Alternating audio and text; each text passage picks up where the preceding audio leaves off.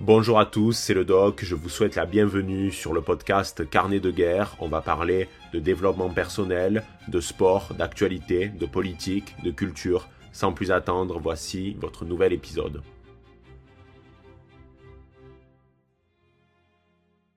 Eh bien, salut à tous, c'est le doc, j'espère que vous allez bien et on se donne rendez-vous aujourd'hui pour un nouvel épisode du podcast Carnet de guerre par rapport à une actualité qui est extrêmement intéressante et qui fait couler beaucoup d'encre. Il s'agit de la question de l'uniforme. Va-t-on voir dans les années à venir en France le retour de l'uniforme dans les écoles primaires, les collèges et les lycées? En tout cas, ça semble être le souhait du gouvernement et plus précisément du ministre de l'Éducation, fraîchement nommé Gabriel Attal. Alors là, je vais faire une petite parenthèse. Comme vous le savez, il y a eu récemment un remaniement euh, ministériel. Gabriel Attal, qui est le petit chouchou du président, a été euh, nommé ministre de l'Éducation. Il a remplacé Et en fait, tout ça n'est pas lié au hasard. Euh, il y a des explications qui sont très simples. En réalité, comme je vous l'ai dit précédemment, Gabriel Attal est en quelque sorte le chouchou d'Emmanuel Macron. C'est son petit protégé. Il a envie de trouver une sorte d'héritier, de dauphin politique, même si euh, Emmanuel Macron pense avant tout à lui. On a vu sa volonté euh, de faire un troisième mandat, puisqu'il trouve la limitation du nombre de deux mandats successifs euh, complètement euh, dépassé. Il n'aime pas du tout cette idée. Il trouve que c'est une vaste euh, connerie ou fumisterie. Je, je, ne sais plus le terme qu'il a employé. Mais bon, bref, il voulait faire un troisième round. Et d'ailleurs, il a bien raison de le faire, puisque de toute façon, je suis convaincu que les Français revoteraient pour lui, malgré euh, sa politique totalement délétère qu'il a menée pendant deux mandats. Donc en fait, on ne peut pas reprocher à Emmanuel Macron de vouloir rester agrippé au pouvoir, puisque de toute façon, les Français qui sont des veaux, revoteraient pour Emmanuel Macron. Donc il a raison. Après tout, il veut maintenir et garder euh, le pouvoir. Donc euh, pourquoi pas? Pourquoi pas? Parce que de toute façon, les Français revotent pour lui. Les Français sont, sont assez paradoxaux, c'est-à-dire qu'ils n'arrêtent pas de se plaindre de la politique d'Emmanuel Macron, mais ils remettent constamment une pièce dans la machine. Bon, ça c'est un autre sujet. Donc pour faire bref, Macron a nommé euh, Gabriel Attal, ministre de l'Éducation, parce que c'est un moyen euh, pour lui d'avoir une promotion, euh, de le mettre en avant et de faire en sorte que les Français s'habituent à la présence de Gabriel Attal dans le paysage politique français. Par contre, c'est en quelque sorte un cadeau empoisonné dans la mesure où s'il y a bien un ministère qui est casse-gueule, c'est celui de l'éducation, tant il y a des, des sujets et des chantiers extrêmement euh, difficile à surmonter. Et on va le voir tout au long de cet épisode. Alors, la question de, l'uniforme, c'est vraiment un sujet politique euh, qui est extrêmement clivant. C'est-à-dire que même à l'intérieur des sensibilités politiques, que ça soit à gauche comme à droite, il y a des individus qui sont pour et des individus qui sont contre. Alors par contre, on va pas mentir, euh, le retour de l'uniforme, c'est quelque chose que l'on retrouve habituellement à droite chez des personnes plus conservatrices. Alors je vous ai posé la question sur Instagram, j'ai fait un petit euh, sondage et je vous ai demandé si vous étiez pour le port de l'uniforme dans les collèges et les lycées. On va pas trop aborder euh, la question de l'école primaire parce que quand on est à l'école primaire, on est un gamin, on n'a pas trop de libre arbitre. Donc bon, on va plutôt parler euh, du collège et des lycées. Vous avez été 59% à répondre oui, que vous étiez pour. Vous êtes 2% euh, à avoir répondu que vous étiez contre. 10% sont mitigés sur la question et enfin, 29% d'entre vous sont pour, mais par contre, il faut aller au bout du processus, c'est-à-dire que s'il y a un retour de l'uniforme, l'uniforme en question doit être classe. Enfin, ça doit être un uniforme comme par exemple, on peut en voir à la fois euh, au Royaume-Uni ou bien même au Japon. Alors, euh, ma position sur le sujet, elle est assez simple, mais vous allez voir que il y a des limites sur la question euh, de l'uniforme. En tant que conservateur, je suis pour le retour de l'uniforme dans les collèges et les lycées parce que j'ai eu parlé à des individus notamment euh, qui vivaient au Royaume-Uni et qui donc portaient l'uniforme, même si chez eux c'est profondément ancré dans leur culture. Il n'y a pas de loi en fait au Royaume-Uni qui oblige euh, les établissements à adopter le port de l'uniforme. Mais par contre, c'est tellement ancré dans leur tradition, dans leur milieu scolaire et éducatif, qu'en fait, ça semble être une évidence. Et quand j'ai parlé à ces gens qui euh, donc portaient l'uniforme quotidiennement, eh bien, ils étaient euh, tous pour, majoritairement, même si euh, il y en a qui sont contre, mais ils sont pour parce que pour eux, c'est comme ça. ils ont toujours baigné dans cette culture de l'uniforme. Ils se sentaient beaux dedans. Ils étaient fiers de porter les uniformes. Ils étaient fiers aussi de représenter les couleurs de leur établissement. Donc, il y avait un sentiment d'appartenance et une grande fierté qui émanait euh, du fait de porter un uniforme et que ça soit l'uniforme de notre établissement. Donc ça, c'est la première chose. Et en fait, euh, pour moi, le fait de porter un uniforme, c'est une sorte de signe de respect, de signe de respect par rapport à l'institution qu'est l'école. Alors j'emploie l'école pour à la fois euh, parler du collège et du lycée, c'est par souci de simplification. Donc l'école a une mission qui est extrêmement importante, elle est fondamentale, et donc pour moi, le fait que les élèves puissent porter l'uniforme, c'est un signe de respect, parce que l'école, c'est un lieu bien particulier, euh, qui est très différent euh, des autres lieux que l'on retrouve. C'est un service public bien différent, l'école. C'est-à-dire que sa mission, c'est de former les générations de demain. Donc c'est une mission extrêmement importante, et pour moi, c'est un moyen de montrer une forme de respect par rapport à l'institution, par rapport aux profs, même si certains doivent s'en foutre complètement euh, de l'uniforme et que d'autres doivent même être farouchement contre. Mais euh, pour moi, voilà, c'est un signe de respect envers l'école. Ça montre en quelque sorte le caractère unique euh, des établissements scolaires. Donc, c'est la raison majeure, enfin, qui explique pourquoi je suis pour le, port de l'uniforme. Par contre, je ne crois pas du tout, si vous voulez, à cet argument que ça, euh, euh, efface les inégalités parce que dans, dans une classe, tout le monde sait qui est issu de, de familles aisées, qui vient de familles plutôt pauvres. Donc ça, si vous voulez, ça ne va pas vraiment changer euh, grand chose, mais par contre, le port de l'uniforme, ça va aussi balayer d'un revers de main euh, toutes ces polémiques qu'il y a euh, par rapport à la laïcité dans le milieu scolaire, c'est-à-dire on, l'a vu récemment par rapport donc à la polémique autour de la baya. donc ça va permettre justement de balayer ces problématiques-là, mais aussi les problématiques liées, vous savez, à la tenue correcte exigée, puisque chaque année, toujours vers l'été, il y a des polémiques qui éclatent par rapport à des jeunes femmes qui disent sur Twitter que euh, elles n'ont pas pu être acceptées en cours parce qu'elles avaient un crop top. Donc il y a toujours une levée de bouclier en parlant de, de tenue correcte exigée, en disant que euh, c'est profondément sexiste, etc. Alors que que, bon, ça ne l'est absolument pas parce que pour vous donner un exemple, lorsque avec Conal et Lewis on a voulu euh, se rendre dans une boîte de nuit, je déteste les boîtes de nuit, hein. je trouve que c'est de la merde, euh, je, je, je hais ça, je hais ça vraiment, mais j'ai voulu leur faire plaisir parce que euh, Conal et Lewis aiment bien aller en boîte. On a été refusé parce qu'on avait des shorts et euh, soi-disant ça allait à l'encontre de la tenue correcte exigée. Et à côté de ça, il y avait des femmes euh, très euh, très peu vêtues qui, qui, étaient acceptées sans problème. Donc bon, si vraiment on veut s'amuser d'une manière puérile à compter les points euh, de, de, de, cette question autour de la tenue correcte exigée, on peut s'amuser à dire ah ben là en tant qu'homme j'ai été refusé. Bon, bref.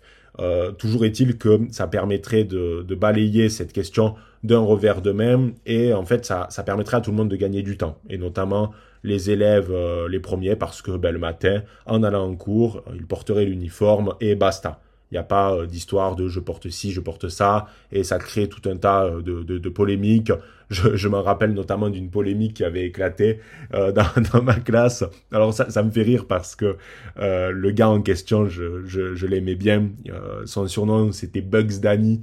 Et notre ami Bugs Danny avait un jour porté en cours un t-shirt URSS euh, et donc il y avait le marteau et la faucille euh, sur, sur le t-shirt. Il était absolument pas euh, communiste, je sais pas pourquoi elle avait décidé de porter ce t-shirt, ça avait aucun putain de sens. Et notre prof qui était, qui, qui, qui était plutôt de droite, qui était conservateur, euh, lui avait dit qu'il trouvait ça euh, extrêmement choquant, euh, qu'il porte un t-shirt URSS.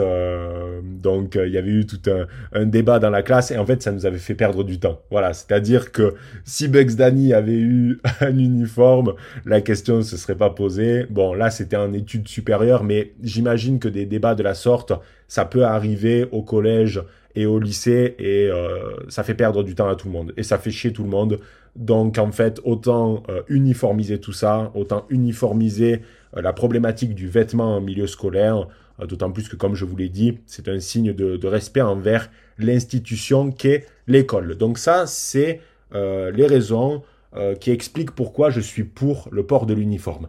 Mais attention, il y a un mais dans l'équation parce qu'on peut être pour quelque chose et en même temps soulever les limites. Euh, de cette dernière. Et pour moi, il y a tout un tas de limites par rapport à cette question euh, du port de l'uniforme. La première, c'est que j'ai l'impression que souvent cette question de l'uniforme, elle est mise en avant quand l'école, euh, donc les collèges, les lycées, etc., traversent des crises et c'est un petit peu l'épouvantail. C'est-à-dire qu'on met ça en avant, on perd du temps à débattre sur, sur ces considérations-là, qui de toute façon soulèvent des clivages très importants à droite comme à gauche, et surtout ça occulte, ça met de côté les autres chantiers qui sont extrêmement importants euh, pour l'école. Euh, d'une part, le niveau qui est catastrophique. J'ai des amis qui sont euh, profs donc dans des collèges et des lycées. Ils sont extrêmement inquiets par le niveau qui ne cesse de baisser, alors que ça fait peu de temps qu'ils sont dans la profession et d'année en année, euh, ils constatent que le niveau ne cesse de dégringoler, alors que ça fait peu de temps qu'ils sont profs. J'ai eu vu des copies, c'est affligeant, c'est affligeant de médiocrité, à la fois au niveau de, euh, du peu de connaissances et des fautes d'orthographe, etc. C'est vraiment extrêmement inquiétant, d'autant plus que bah, les connaissances ne sont pas très difficiles. Enfin, les questions posées ne, sont pas très difficiles, surtout au collège. Donc, euh, le niveau est inquiétant et je ne pense pas que l'uniforme va régler le problème.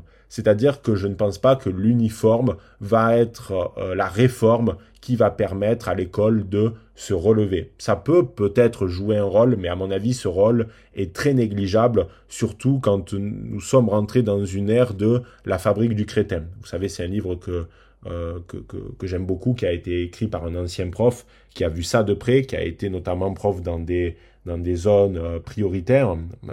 donc il sait de quoi il parle et il disait donc, euh, je crois que c'est Jean-Paul Brigelli, si je dis pas de bêtises, il disait notamment que l'un des gros problèmes de l'école, c'était par exemple de, de, prendre les élèves pour des abrutis. C'est-à-dire par exemple de partir du principe qu'on ne pouvait pas leur faire étudier certains textes parce que ils étaient de facto trop cons. Et en fait, en partant déjà de ce postulat-là, ben, ça faisait qu'on restait dans une forme de, médiocrité et que pour le coup, à la fin, euh, il ne s'intéressait pas à certains grands textes de la littérature française, etc. Même si pour moi le problème est encore plus profond que cela, parce qu'aujourd'hui il y a un désintérêt, voire un mépris pour la culture et euh, pour toutes ces euh, considérations. Je vous invite à voir la vidéo que que j'ai réalisé sur le film euh, Idiocratie. Et d'ailleurs, il faut que je vous raconte une anecdote par rapport au niveau euh, extrêmement inquiétant euh, des, des, élèves au, collège. Comme je vous l'ai dit précédemment, j'ai un ami à moi qui, qui donne des cours au collège, des cours d'histoire, et cette année, donc, il a fait sa rentrée il y a de cela quelques jours, et vu qu'il avait une nouvelle classe, il a distribué à ses élèves de cinquième un questionnaire de renseignement. Donc c'est un questionnaire que les élèves vont remplir afin d'avoir des informations sur eux, par exemple euh, leur nom, prénom, date de naissance, euh, mais également la situation des parents. Est-ce que les parents sont divorcés ou non, puisque euh, maintenant c'est très fréquent, parce que ça permet ensuite aux profs d'avoir les renseignements des parents, et c'est plus simple, notamment pour les rencontres parents-prof, etc., etc.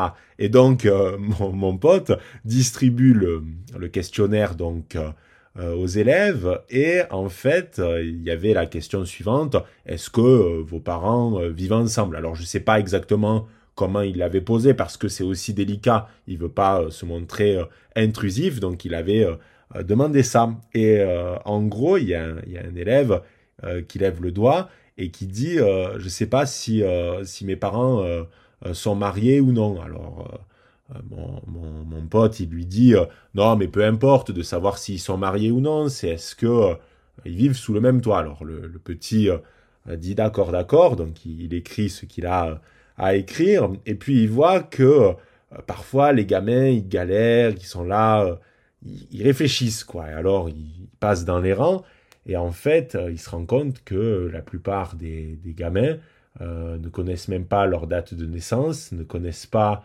la situation de leurs parents, ne connaissent pas le métier de leurs parents, euh, il y a une scène qui, m'a fait tordre de rire, où en gros il y avait une petite fille, euh, bon de cinquième, donc c'est pas vraiment une petite fille, euh, qui avait écrit sa date de naissance, elle avait mis 2023. Alors mon, mon collègue lui dit ah ben tu es sacrément jeune et donc elle efface, elle met sa bonne date après plusieurs tentatives. Et en fait, il s'est rendu compte que sa voisine avait exactement la même date de naissance. Et alors il dit aux, deux, gamines, ah, euh, vous avez la même date de naissance, euh, c'est marrant. Et en fait, non, c'est que l'autre avait copié sa voisine au niveau de la date de naissance. C'est-à-dire qu'elle avait, elle avait euh, copié la réponse d'un questionnaire qui était personnel. Ça vous laisse une idée du niveau qui, est quand même extrêmement inquiétant. Et mon pote me disait que le gros problème, c'est qu'aussi, il perdait énormément de temps presque sur des considérations éducatives, c'est-à-dire qu'il devait apprendre euh, des trucs élémentaires euh, aux enfants euh, qui ne savaient pas faire. Et là, on n'est pas à l'école primaire, on est au collège. On est au collège. Et il me disait que parfois, il devait expliquer, il y avait des gamins qui pétaient en cours, et il devait leur expliquer que ça se faisait pas, quoi. Donc, ils rotaient comme ça, devant toute la classe, enfin, des, des, des bases, quoi normalement des règles de vie que nos parents nous apprennent. Et donc, en fait, il se retrouve dans des situations où parfois il a l'impression que il n'est plus un professeur, il n'est plus là pour enseigner l'histoire, mais limite pour enseigner euh, euh, des bonnes manières ou euh, des règles élémentaires de vivre ensemble. Donc c'est très inquiétant, c'est-à-dire que ça dépasse des considérations en lien avec le savoir acquis, c'est-à-dire est-ce que, ou même les compétences, c'est, c'est, ça, ça, va beaucoup plus loin. Ça va même dans des règles de, savoir-vivre aussi élémentaires que ne pas péter ou roter publiquement. Et là, quand, quand il me raconte tout ça, euh, forcément, et je l'ai plein. Et moi, je vais vous dire honnêtement, j'ai beaucoup euh, de compassion pour les profs parce qu'ils font un métier difficile. Ils font un métier qui est euh, qui est quand même extrêmement important. C'est-à-dire que c'est un beau métier. Le prof, c'est un beau métier que ce soit au collège, lycée, etc. Je trouve qu'en primaire, ça peut être euh, pas très intéressant et ça le devient vraiment au collège, euh, lycée et éventuellement à l'université, même si ce sont euh, presque deux professions différentes, mais c'est un beau métier et malheureusement, ben, j'ai beaucoup de compassion pour eux parce que je le vois avec, avec mes potes qui sont jeunes dans la profession et qui se disent mais c'est pas possible, je vais pas pouvoir faire ça toute ma vie parce que c'est trop c'est trop, c'est pas mon rôle, c'est pas mon rôle de, faire ça. Et surtout, il n'y a aucune forme de soutien de la hiérarchie, du gouvernement, et ils sont en première ligne. Et c'est très dur pour eux, donc vraiment, j'ai du respect pour cette, euh, pour cette profession euh, qui, malheureusement, va être de plus en plus difficile. Et on voit que d'ailleurs, euh, la sélection maintenant, c'est un peu à la va-vite, à la va-vite, avec des, maintenant des speed dating, je crois, enfin, des, des, speed dating pour choisir les profs. Enfin, bon, c'est affligeant. Donc, euh, il y a des chantiers qui sont beaucoup plus importants et pour moi, euh, l'uniforme est constamment mis en avant parce que c'est un moyen d'occulter ces chantiers de fond. Et euh, il y a quelque chose aussi qui m'a indigné par rapport à cette rentrée et qui n'a rien à voir avec la question de l'uniforme, c'est qu'il y a beaucoup d'élèves handicapés qui ne peuvent pas accéder à leur salle de classe parce que en fait leurs établissements ne disposent pas d'infrastructures leur permettant d'accéder à leur classe que ce soit par exemple des rampes ou que ce soit des ascenseurs. Et ça, je trouve que c'est indigne parce que déjà quand on est handicapé bon ben généralement on l'a pas choisi on est né comme ça ou on l'est devenu à la suite d'un accident. C'est très difficile surtout quand on est jeune euh, de faire face à une situation d'handicap j'en connais euh, ils ont toujours l'impression d'être de base un peu ostracisés. Et le fait que ces élèves handicapés ne puissent pas aller à l'école et qu'ils soient mis sur le carreau, c'est inacceptable. C'est inacceptable que dans une société euh, saine, euh, on dise à des élèves, bon ben écoute, euh, tu vas pas pouvoir faire ta rentrée. Je rigole, mais quand je, rigole jaune, hein. euh, parce que c'est parce que je trouve que c'est c'est risible. on leur dit bon ben voilà, tu pourras pas faire ta rentrée parce qu'en fait, tu es handicapé et parce que on n'a pas mené les travaux qui étaient nécessaires pour que tu puisses accéder à ta classe. Donc déjà que tu te sens ostracisé de base, déjà que tu te sens différent par le biais de ton handicap, eh bien, euh, tu fais pas ta rentrée. Tu fais pas ta rentrée, tu restes chez toi euh, comme un con. Ça, je trouve que c'est inacceptable et euh, pour moi, c'est une vraie priorité. Parce que avant même de parler de l'uniforme et donc de la manière dont on va habiller les élèves, avec l'uniforme ou non, faut déjà se poser la question est-ce que tous les élèves peuvent accéder à leur salle de classe? Ça, euh, déjà, c'est la priorité. Ensuite, il y a aussi la problématique de l'état des écoles. Euh, j'ai vu qu'au Royaume-Uni, il y avait euh, une énorme polémique qui avait éclaté parce que on s'est rendu compte, enfin, ils se sont rendus compte que les écoles avaient été fabriquées avec du béton de merde, vraiment un béton de très mauvaise qualité. Et donc, il y a pas mal d'écoles qui ont fermé durant l'été parce qu'il y avait un risque d'éboulement. En fait, c'est un, signal clair que l'on envoie aussi à, une société, la manière dont on traite euh, la génération future. Lorsqu'il y a un désintérêt pour la génération future, qui va quand même représenter l'avenir du pays, quand vous avez un désintérêt par rapport à ça, ça en dit beaucoup. Ça en dit beaucoup sur la posture du gouvernement. C'est vraiment montrer que vous en avez rien à foutre. Et le fait que, ben, euh, au Royaume-Uni, il y ait des écoles qui, soient, euh, qui risquent de, s'effondrer, ça montre à quel point il y a un désintérêt autour de cette question-là, autour de, donc de la question de l'école et de, et de l'éducation. Donc il y a des problèmes vraiment de fond, il y a des chantiers qui sont extrêmement importants. Pour moi, c'est la question euh, du niveau qui est, qui est affligeant. Et comme je vous l'ai dit, je ne pense pas que l'uniforme va régler ces problèmes, même si euh, l'uniforme est un sujet qui mérite d'être abordé euh, et qu'il ne faut pas l'occulter. C'est-à-dire que c'est pas parce que euh, de l'autre côté, il y a d'autres problèmes qui concernent et qui impactent l'école, qu'il faut se dire dans une forme de relativisme, non, mais on s'en fout au final, ne parlons pas de ce sujet. Non, mais par contre, c'est pas la priorité. Et je pense que le gouvernement ferait mieux de s'attaquer à d'autres problèmes qu'à cette question de l'uniforme, notamment, donc, comme je vous ai dit, le niveau, euh, l'état des écoles, etc. Comment rendre l'école plus attractive euh, et renouer avec ce sentiment de fierté qui peut donc être fait par le biais de l'uniforme, mais ce n'est pas la priorité. Disons que c'est pas ce qu'il y a de plus urgent. Ça peut arriver dans un second temps, voire un troisième temps, après avoir réglé des problèmes plus profonds. Par exemple, il y a la question de l'harcèlement. Alors on pourrait dire oui, euh, mais l'uniforme va permettre de, de, régler ce problème de, l'harcèlement? Absolument pas. Vous savez, euh, dans un groupe, il y a toujours le. Ben, René Girard a beaucoup écrit sur ça, il y a toujours la logique du bouc émissaire. Donc l'harcèlement, ça existera toujours. Que vous ayez l'uniforme ou non, il y aura toujours des petits cons qui euh, vont s'amuser à harceler un autre parce que il est différent. Même si vous gommez les différences par le biais du vêtement, elles vont euh, se manifester par d'autres moyens par l'élocution, euh, par la beauté, par la taille, etc., etc. Et ça, l'uniforme ne peut pas gommer toutes ces différences. Et l'harcèlement, c'est un vrai problème. Moi, quand je lis dans la presse qu'un jeune garçon ou une jeune fille s'est suicidé en se pendant, par exemple, dans leur chambre, parce que tous les jours, ils subissaient de l'harcèlement, c'est inconcevable. C'est inconcevable. Il y a une forme de lâcheté de la part des professeurs, il y a une forme de lâcheté euh, de la part donc des, euh, des, des, directeurs d'établissement. Il faut frapper beaucoup plus fort. Faut notamment euh, virer les élèves qui posent problème. Faut virer le harceleur, voire les groupes d'harceleurs. Parce que si c'est pour qu'ensuite le chef des harceleurs soit viré, mais que les autres prennent le relais et qui décident justement de se venger encore plus sur la victime, c'est pas la peine. Donc non, faut frapper fort.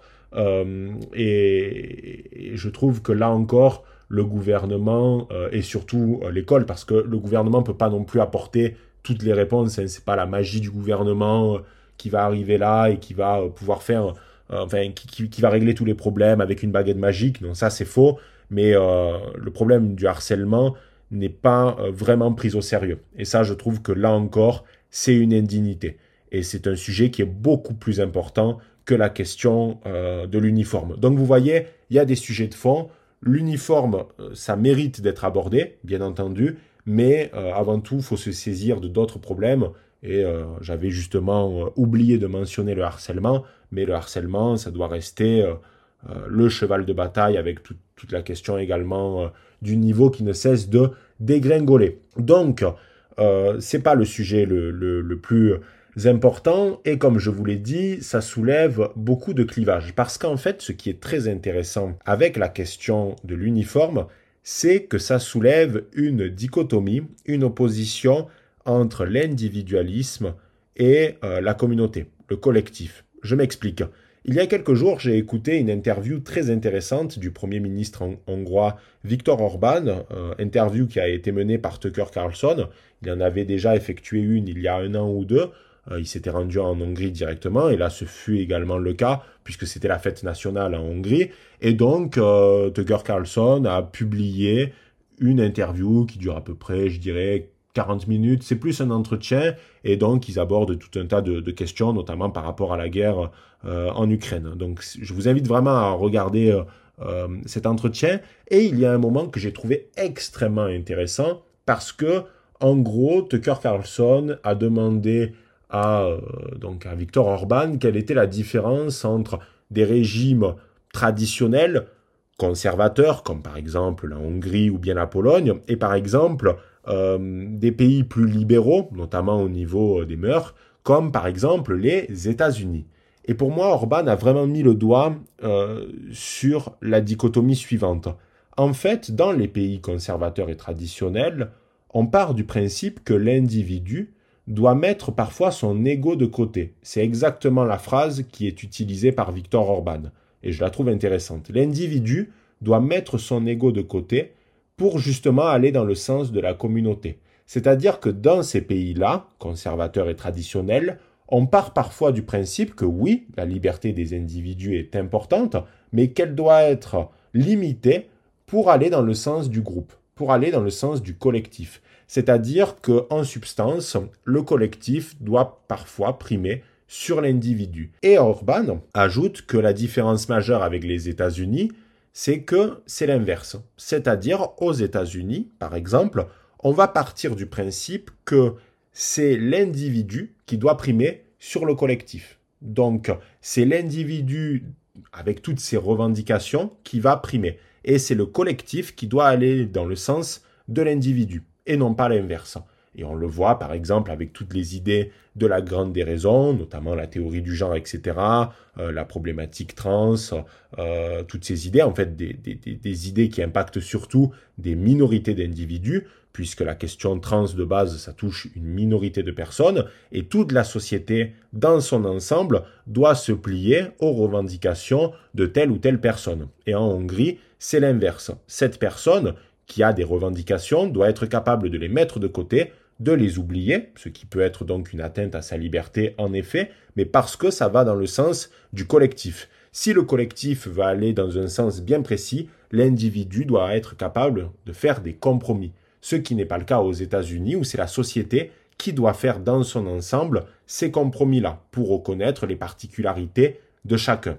Alors bien entendu, c'est un petit peu simplifié, mais c'est extrêmement euh, lucide, ce que dit Victor Orban. Et la question justement de l'uniforme, elle rentre parfaitement dans ce clivage. C'est-à-dire que c'est la confrontation entre liberté individuelle et le collectif. Parce que l'un des arguments qui est avancé par ceux qui sont contre le port de l'uniforme, c'est oui, mais je suis libre en tant qu'individu d'avoir ma propre personnalité, mes propres goûts, et euh, j'exerce justement ma personnalité par le biais du vêtement. Le vêtement me caractérise, euh, par exemple, si je suis, je sais pas moi, euh, gothique, si je suis pas intéressé par les beaux vêtements, si par contre euh, j'aime les beaux vêtements, ben je veux pouvoir exprimer cette pensée, je veux pouvoir justement l'exprimer par le biais du vêtement. Sauf que s'il y a l'uniforme, je ne peux pas l'exprimer, puisqu'on m'inflige, on m'oblige à porter un uniforme. Et c'est pour ça qu'il y a des gens à droite qui sont farouchement contre le port de l'uniforme parce que pour eux, c'est une atteinte à cette liberté individuelle. La différence entre euh, l'individualisme et le collectif. Et c'est pour ça que c'est un sujet qui entraîne énormément de clivages. Parce que pour certaines personnes, c'est la communauté qui doit primer, c'est-à-dire que tout le monde porte l'uniforme, donc tu dois porter l'uniforme. Et au contraire, pour d'autres, non, ce sont les particularités de l'individu qui sont plus importantes que le groupe et donc par conséquent il faut refuser de porter l'uniforme. Donc c'est pour ça qu'à mon sens, quoi qu'il arrive, c'est en fait la décision qui va être prise, soit le retour de l'uniforme, soit non, ben, il y aura toujours des gens qui diront Ah, c'était mieux avant, euh, j'aimerais voir le retour de l'uniforme, etc., euh, etc. Et d'autres qui euh, diront Non, l'uniforme, c'est la volonté d'uniformiser les individus, donc de les mettre dans des mêmes cases, etc. Et que l'individu ne puisse pas s'exprimer librement, notamment par euh, le fait de porter des vêtements différents, etc., etc. Et honnêtement, les deux arguments sont audibles. Moi, j'ai également deux limites et qui sont euh, liées plus au gouvernement euh, français et à la possibilité qu'il y ait donc un retour de l'uniforme en France. La, première limite que j'ai, c'est par exemple en ce qui concerne l'esthétique de l'uniforme. C'est-à-dire, quel est l'uniforme qui va être choisi, euh, à la fois pour les hommes comme pour les femmes? Parce que comme on connaît les seins, on les adore. Le gouvernement s'est spécialisé dans une chose bien précise, c'est-à-dire de faire des grandes annonces euh, sur des euh, sujets d'envergure, et à la fin, ça, ça devient un pétard mouillé. Je vais vous donner un exemple. Il y a de cela quelques années, Emmanuel Macron a dit, voilà, ça va être le retour du service militaire, on va bosser sur ça, euh, donc il faut le retour du, service militaire. Bon, bref, puisque Chirac l'avait euh, supprimé euh, et il y avait dans la population des individus qui étaient pour le retour du service militaire. Donc pendant plusieurs mois, on a imaginé la possibilité d'un retour du service militaire comme les générations plus vieilles avaient connu. Donc le fait d'aller pendant un an à l'armée, etc., euh, etc. Et en fait, qu'est-ce qui s'est passé? On a eu à la place le SNU, le Service national universel, euh, qui s'adresse aux jeunes entre 15 et 17 ans, euh, qui, je crois, n'est pas obligatoire, qu'il a encore été une expérimentation, c'est toujours en phase bêta, et surtout, c'est de la merde. C'est-à-dire que c'est un mélange bâtard entre à la fois une JAPD, mais également un camp d'été, et aussi un campus républicain. Enfin bref, c'est un mélange de, de tout un tas de notions, tout un tas d'idées, ce qui fait que à la fin on a un, un, résultat bâtard. C'est bâtard. C'est-à-dire que ça n'a pas son, son, identité propre, c'est un mélange un peu de tout et surtout ça ne mène à rien. Donc le SNU finira par disparaître rapidement quand tout le monde va se rendre compte que c'est inutile et surtout ne parlons même pas de l'uniforme du SNU qui est un t-shirt avec un short et, une casquette bien humiliante. Bref, euh, c'est de la merde. C'est de la merde, ça donnera rien. Et en fait, ça montre bien que au départ, on, est parti sur l'idée d'un retour du service militaire et à la fin, on, a eu le SNU. Donc en fait, ça montre bien que euh, le gouvernement ne va pas au bout euh, de ses idées de base. C'est-à-dire que Macron avait vraiment euh, souligner sa volonté euh, d'un retour euh, du service militaire et à la fin on a le SNU qui ressemble à rien et qui va disparaître dans quelques années. Parce que d'ailleurs tant mieux parce que c'est nul. C'est nul. Et donc ça va être la même chose avec l'uniforme. C'est-à-dire que imaginons si par exemple les expérimentations qui vont avoir lieu un petit peu partout en France se solde par euh, des succès, ou du moins par euh, des bilans plutôt positifs, eh bien, on va imaginer, euh, imaginons donc une réalité alternative, où le gouvernement décide en effet d'un retour de l'uniforme. Je suis convaincu que cet uniforme va ressembler à rien. C'est-à-dire qu'on ne retrouvera absolument rien de classe que l'on retrouve par exemple dans les uniformes du Royaume-Uni ou dans les uniformes japonais. Alors j'entends bien ceux qui disent oui, mais il faut avoir notre, notre propre style puisque c'est la France, on n'est pas comme ces pays-là. Je l'entends bien, mais en fait, à faire un uniforme, faut aller au bout du processus. Si c'est pour faire, par exemple, pour les hommes des polos, des shorts, et pour les filles, une espèce de chemisette euh, pas belle avec euh, une, jupe euh, dégueulasse, c'est pas la peine. Faut vraiment créer des uniformes qui donnent envie à des jeunes d'être portés, même si de toute façon, il faut le dire, quoi qu'il arrive, même si ces uniformes pourraient être très classe, Il y a des gens qui n'aiment pas ça de toute façon parce que bah, il y a des gens, c'est pas leur goût tout simplement et que de toute façon ils vivraient ça forcément comme une humiliation de porter un uniforme de, de ce type. Même si objectivement euh, les uniformes sont sont réussis, eh bien, euh, il y, a, toujours des gens qui, c'est pas leur goût, quoi. C'est pas leur goût, et ça, faut, faut le comprendre aussi. C'est-à-dire que je peux euh, me mettre à la place aussi d'une personne qui doit porter tous les jours un habit qu'elle déteste. Vous savez, moi, je j'aime pas le streetwear, je vous l'ai déjà dit à de multiples reprises, c'est pas ma conception du beau vêtement, mais le fait que des gens portent du streetwear, j'en ai rien à foutre. Ils sont libres de le faire, je vais pas leur mettre un Glock sur la tempe et leur dire maintenant habille-toi euh, dans un style beaucoup plus classieux. Euh, habille-toi par exemple avec euh, des chemises, des pantalons, etc. Non, si on devait m'obliger à porter du streetwear, je vivrais ça comme une profonde humiliation. Donc je peux comprendre des gens qui n'aiment pas euh, une mode beaucoup plus, enfin des vêtements beaucoup plus classieux parce qu'ils n'aiment pas ça. Et, bon, ça serait leur obligé, mais après, comme je vous ai dit, c'est euh, la dichotomie entre liberté individuelle et euh, le sens de la communauté, en quelque sorte. Donc en fait, déjà, je suis convaincu que le gouvernement français irait pas au bout du processus et que l'on aurait affaire à des, à des uniformes vraiment de merde. D'autant plus qu'il faut prendre en considération le fait, et ça je l'ai vu à l'étranger, qu'en fait, il n'y a pas un uniforme, mais parfois il y en a trois, voire même quatre. Alors déjà, vous avez les différences entre les sexes, puisque c'est pas le même euh, si vous êtes un homme et si vous êtes euh, une, femme. Donc déjà, faut, faut prendre ça en considération. Il y a deux uniformes différents, mais en plus de ça, l'uniforme doit être différent en fonction des saisons.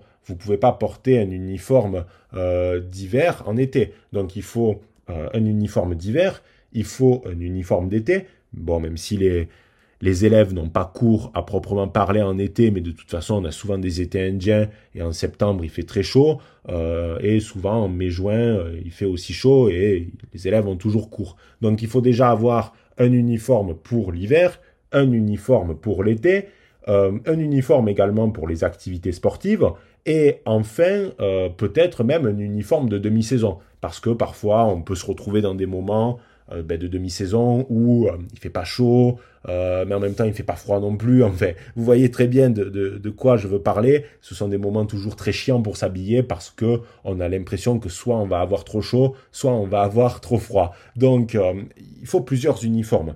Il faut plusieurs uniformes, que tous ces uniformes soient bien faits. Et surtout, il y a aussi une autre problématique, c'est le pognon.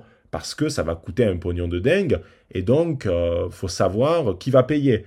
Est-ce que c'est l'État? De toute façon, si c'est l'État, à la fin, c'est nous par le biais des impôts. Est-ce que ce sont les parents d'élèves? Mais malheureusement, bon, il y a des parents qui qui n'ont pas beaucoup de moyens. Alors après, on peut se poser la question de est-ce que à terme l'uniforme ne représenterait pas une économie? Parce que forcément, vu un, élève dans une année, il va y avoir beaucoup plus de jours où il va être en cours, ou du moins ça doit être à peu près kiff kiff bourricot avec les, les vacances scolaires. Donc ça veut dire que théoriquement, vu qu'il va beaucoup porter euh, l'uniforme, il, va avoir moins besoin d'habits pour le reste du temps, notamment pour les week-ends et pour, euh, pour, les, euh, pour les vacances. Donc ça veut dire qu'en fait, de base, sa garde-robe va être moins enrichie. À mon sens. Après, ça veut, ça veut pas dire parce qu'il faut voir les comportements de consommation. Je suis sûr que certains, justement, seraient dans des frénésies d'achat parce qu'ils se diraient, ah ben je porte l'uniforme euh, toute l'année, euh, donc j'ai envie d'avoir plein d'autres vêtements à côté et de changer euh, facilement de tenue. Donc ça, faut voir, faut voir donc le coût de l'uniforme, faut voir si par exemple pour les familles les plus les plus démunies, ça peut pas être justement l'État qui paye. Enfin, il y, a tout un tas de, questions à régler par rapport à ça. Il y a également des questions pratiques du style combien de, de jeux, c'est-à-dire que même un uniforme, par exemple l'uniforme d'hiver, il en faut plusieurs. C'est-à-dire qu'il faut plusieurs chemises, il faut plusieurs pantalons, euh, enfin en fonction des pièces qui ont été euh, euh, choisies pour l'uniforme, il y a, y a un set complet, il y a plusieurs sets du même uniforme, parce que vous n'allez pas porter le lundi, mardi, mercredi, jeudi, vendredi le même uniforme. C'est être un gros dégueulasse, donc il en faut au moins 4, 4 ou 5, donc là encore, ça fait beaucoup. Et puis il y a la question aussi des tailles, etc. Euh, c'est un casse-tête. C'est un casse-tête à mettre en place. D'autres pays ont réussi à le faire, mais euh, faut voir comment ça peut être adapté en France. Et moi, je pense que en fait, ça ne verra jamais le jour. C'est-à-dire que je suis de ceux qui pensent que ça va être un pétard mouillé. Ça va être un pétard mouillé et que éventuellement, par contre, en effet, on peut voir dans les années à venir en France une sorte de retour de l'uniforme, mais qui va plutôt se faire dans la sphère privée. C'est-à-dire, en fait, je crois fondamentalement que le public va continuer à perdre en niveau, qu'en parallèle, il va y avoir de plus en plus d'établissements d'exception, il y en a déjà, qui vont être extrêmement chers et qui vont être réservés euh, ben, plutôt à, l'élite, et que c'est dans ces établissements-là qu'on va assister à un véritable retour de l'uniforme. En tout cas, je suis curieux de voir les résultats euh, des expériences qui vont, qui vont être menées. J'imagine que ça sera par le biais d'un rapport ministériel, et à ce moment-là, je, le lirai et je, je, ferai peut-être un épisode 2 euh, de, ce podcast afin de donner mon avis. Voilà les barons, en tout cas j'espère que cet épisode vous aura plu. N'hésitez pas à aimer, commenter, à partager, à mettre les 5 étoiles sur le podcast, à réaliser également des petites stories où vous écoutez le podcast, vous vous mettez en scène. Je partagerai. C'était le doc. Ciao les barons.